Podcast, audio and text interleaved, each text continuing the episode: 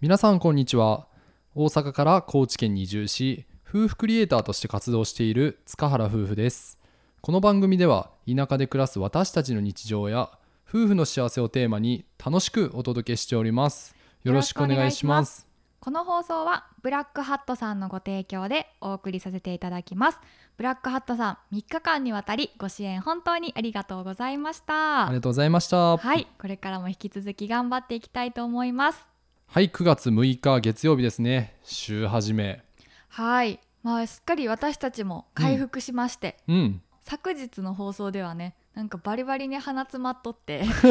ちょっと聞きづらかった部分多かったと思うんですけどもう2人ともそうやねしっかり順良調くなっにたよね、うん、なのでうん、ね私たちもね月曜日から一緒に頑張っていきたいなと思ってますはいはいで今日のテーマなんですけどもご質問いただきましたのでそちらの回答をさせていただきますラジオネームは衣夫婦さんです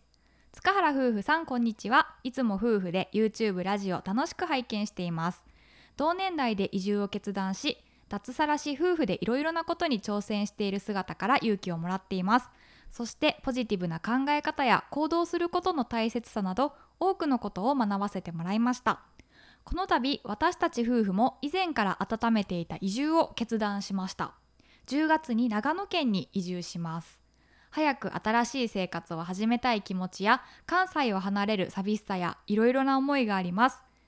塚原夫婦さんは移住前どんな心境でしたか教えてくださいよろしくお願いしますといったメッセージをご質問をいただきましたありがとうございます、はい衣夫婦さんありがとうございますすごいね1ヶ月後にはもう移住されるんやねねいよいよやねうん10月の長野県ってもうなんかひんやりしてそうなイメージがあるけどそうや ねねうえんすごいなあでもあの関西からね、うんあの移住されるっていうご夫婦っていうことでなんかすごくいろんな共通点がありそうな感じがして、うん勝手に私たちも親近感が湧いてるし移住生活ね本当にエンジョイしていただきたいなと思います。まあ1年前ね僕らもそうでしたけどやっぱりね移住の時移住前かうん、まあ質問があったように、うん、不安とかって結構あったと思うねんけど、うんうん実際この夏はどんな感じだったそうやなそうたくんよりは不安はあったのかもしれないけど、うんなんかねその会社員を辞めて自分が新しい仕事とかに挑戦してみたいっていう気持ちとあとは環境を変えたいっていう気持ちとう、ん、そのそのちょうどその移住決めた時に、まあ、いろんな感情の変化っていうのが自分の中で起きたのがその辺やったから、うんなんていうかな何もない時にいきなり颯太君に移住しようって言われてたら、うんもっと不安が大きかったかもしれないけど、うんその時はね正直ねなんかあんま後先考 えずに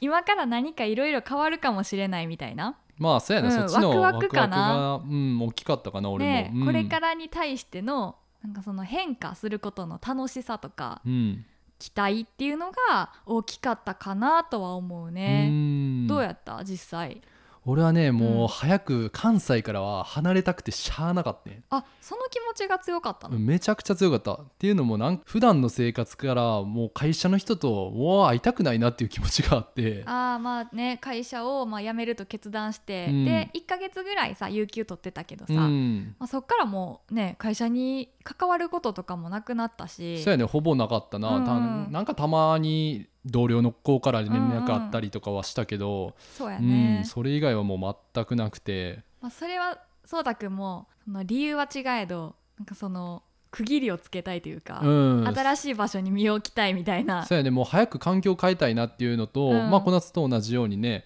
あの新しいことを始めようかなってまあその時は本当にね何も考えてなくて、うんまあ、YouTube してみるぐらいの話しかなかったから。そうやね、うん、で僕の方はやっぱね仕事の不安っていうのはやっぱり当然あって、うんうんうん向こうに行って、まあ、リモートで最初は仕事をしようと思ってて、うんできるような仕事は見つけたけどほんまにこの仕事を60までできるかって言われると、うん当然できひんからそうやうね、ん、以前の会社員時代の仕事って言ったら経理とかの仕事やったと思うねんけそどうそうまそあうそうの経理の仕事をクラウドワークスっていう感じでそうねあのやろうっていうのは一番最初に思ってたことやんなそうやね、んんそれをやりながらなんか副業できたらいいかなとは思っとって、うんでも、まあ、結果的にはね仕事っていうのはもう YouTube とかうん SNS とかを中心にやることにはなったけど、うんうやっん、ぱ男としては仕事の不安が一番あるんじゃないかな。そうやねそれはお互いに思うよね。うん、で私も最悪その今までやってた事務系の仕事とかってあの在宅ですることもできるから、うまんあそれも選択肢には、うん、頭の片隅には入れてたけど、うん、なんか今はこう始まったタイミングで勢いづけるために、うんまあ新しいことにドンって飛び込みたいなっていうのがあったかな。まあそうやね、ううんんうんまあ、幸いにも、うんあの結婚式がキャンセルになったから、うんまあ、ちょっとねお金はあったからそうそこがやっ、ぱ大きかったよね。うんうんまあ、あと多少の貯金もあったしそうそうそうんまあなんとか生きていけるお金はあったから、うんうんうんまあ、そういった貯蓄とかあの思わぬキャンセル料で帰ってきた分と かはあの自分たちの最初の生活をやっぱ支えてくれるおそうや金になねやっっぱたし引っ越し代とか初期費用って結構かかるからね、うんうんそれがもう全くないとかめちゃめちゃ少ないとかやったらその移住してからの仕事探しとかに対してももっと不安が大きかったかもしれないけそうやなどだからそういう意味ではそのチャレンジしたいとか移住してからその自分のしてみたいことをまずやってみるっていうことができたのは、うんまあ、ある程度のね最初のベースの貯金とかがあったからかなというとうん確かにこねろはあるよね。うんねえあの衣夫婦さんは移住されたら脱サラということでいいのかな例えばあの地域おこし協力隊だとか、うんもうあのねえもしかしたら同じお仕事でリモートで続けられる可能性もあるけど今の時代だとあるかもしれそうなやいねんねなんかなんかこの間メルカリとかはもう全社員どこで働いても OK みたいな場所は問わないみたいな、へえなんかニュースに出とったし、まさになんか時代の流れって感じやうね、んそうやなうん、うんもともとそうたくんはさその同じ仕事をしようっていうので移住することはできたん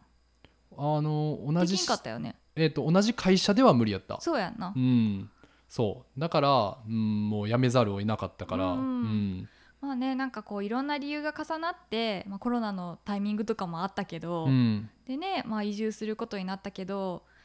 まあ、自分たちがやっぱり移住して新しいことしてみたいっていう気持ちが強かったし、まあ、それが2人で合致してたからあの不安よりもワクワクとか、うんチャレンジするぞみたいな気持ちが強かったんかなっていうのは今考えても思うそうやかね、な。うん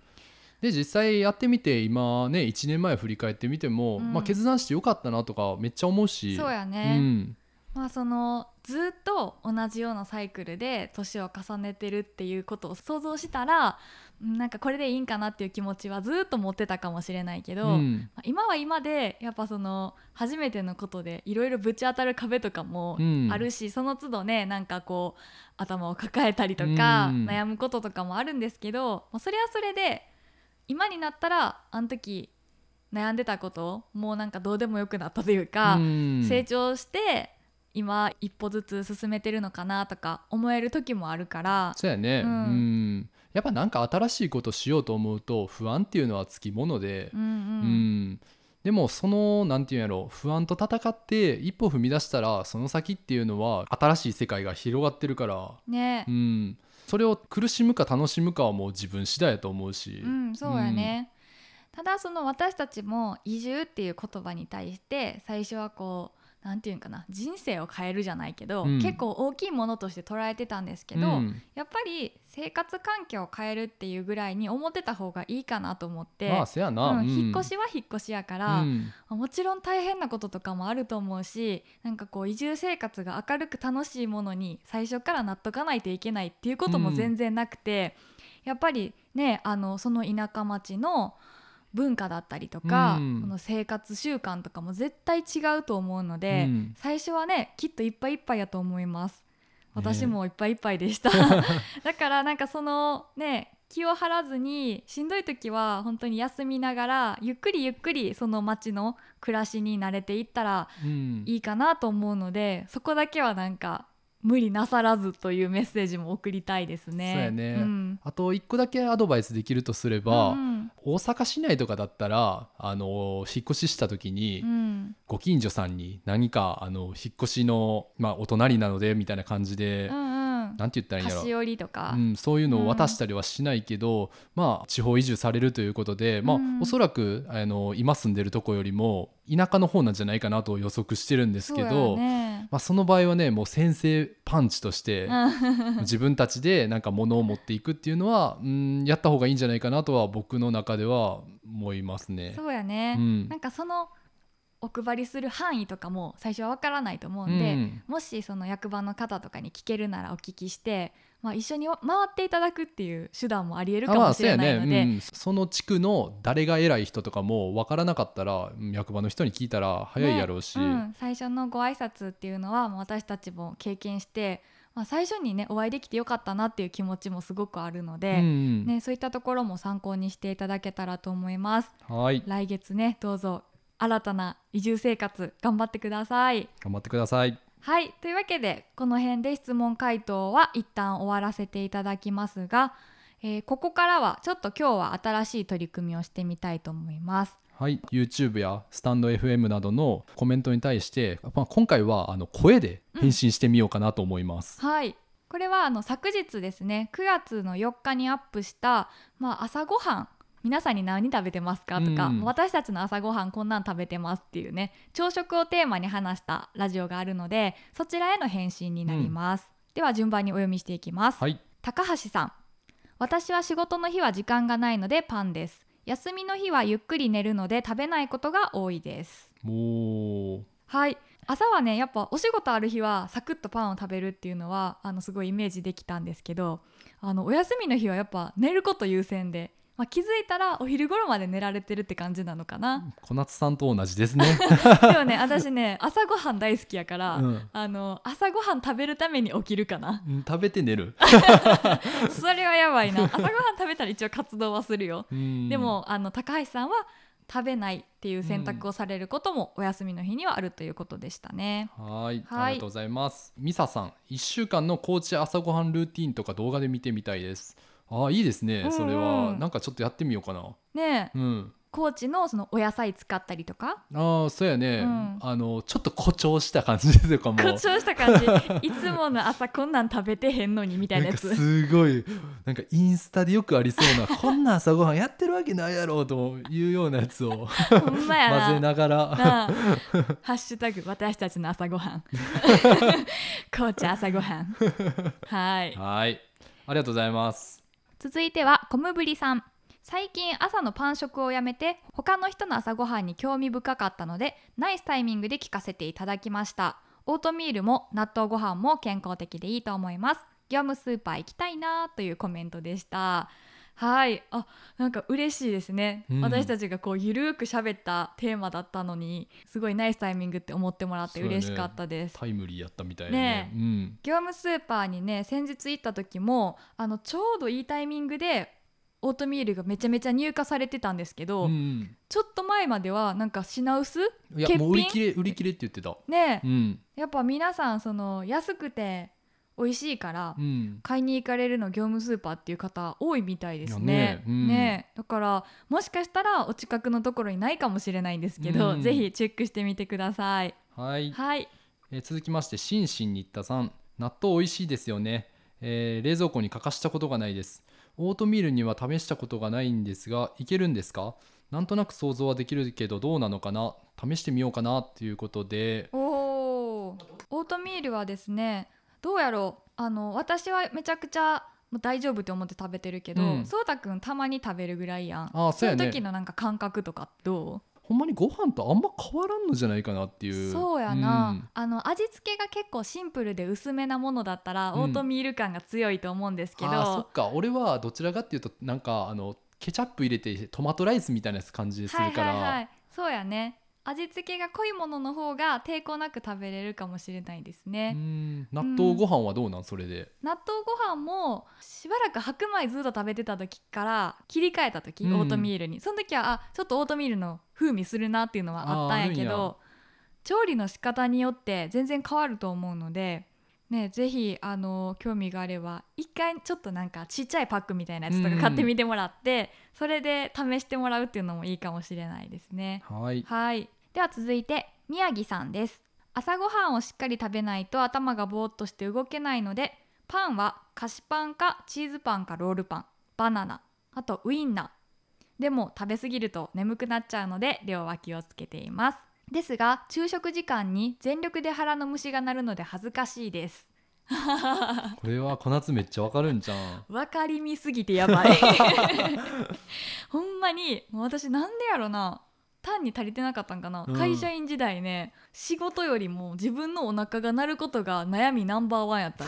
のめっちゃ大きい音になるん よ、うんもう大体10時頃からなるんようわねですね嫌じゃないだからす嫌っやなごいねあの水筒のお茶を飲みまくったりとーか、うんポンって口に入れれるものはこうパソコンするときにうんこう忍ばせたりとかして 食べてましたけどねえこれ悩みますよねめちゃくちゃわかりますはーいはいえー最後にブラックハットさん、えー今日は声が辛そうですね私は基本1日1食で夜しか食事しないんですよねめんどくさくてということで